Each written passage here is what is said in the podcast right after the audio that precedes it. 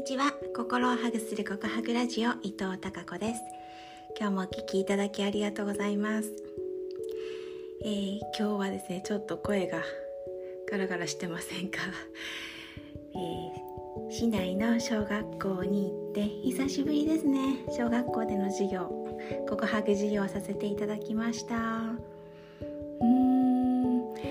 今日はね小学校3年生だったんですよ。3年生40数名。と私。のうんと授業だったので。まあ本当にパワフルなんですよ。3年生ってすっごいなんかねなんだろう独特。独特です。あの小学校の1年って1学年ってうわこんなに成長が違うんだっていうくらい3年生4年生5年生6年生ってやらせていただく機会が授業をやらせていただく機会があるんですけど、まあ、本当にすごいなんかこう成長が見られる1年ってこんなに成長するんだっていうことを実感する、えー、瞬間でもあります。今日はそんなパワフルな3年生たちと5時間目と6時間目2コマも頂戴してえー、心を育む告白授業をさせていただきました。うんまずはですね来月、えー、PTA があるので、まあ、そこで夢の発表会を毎年やっているんですが今年もまたその夢の発表会に向けて、えー、未来マップという夢を、えー、ビジュアル化したマップを作成するんですね。で今日の2時間はそのための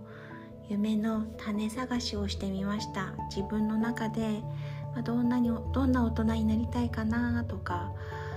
うーどんなことしたいかなどこに行きたいかなどんなねうんどんな食べ物食べていたいとか、うんうん、大人になった時の自分の理想の姿をい浮かべるっていう夢の種探しをしてみました、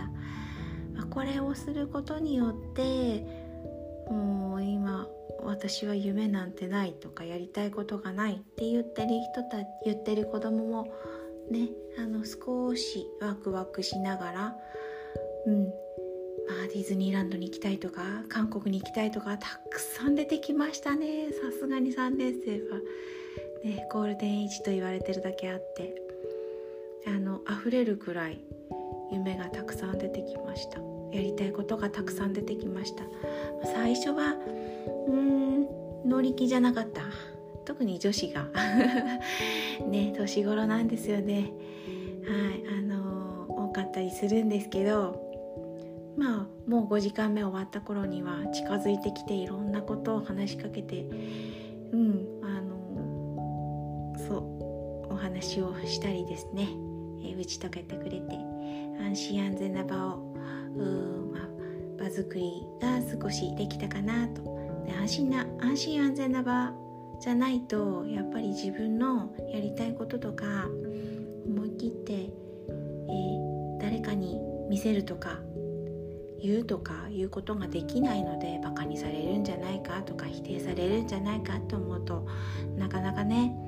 あのー、そういう雰囲気がないと話しづらい言い出しづらいのでそこはすごく注意をして安心安全な場でやりたいことが、思い切り描けるようにっていう場作りをしました。ということで、えー、来月またお邪魔して、えー、未来マップを作って PTA で発表するという授業をさせていただきます。えー楽しみですはいそれでは明日も皆さんにひまわりのようなたくさんの笑顔の花が咲きますように。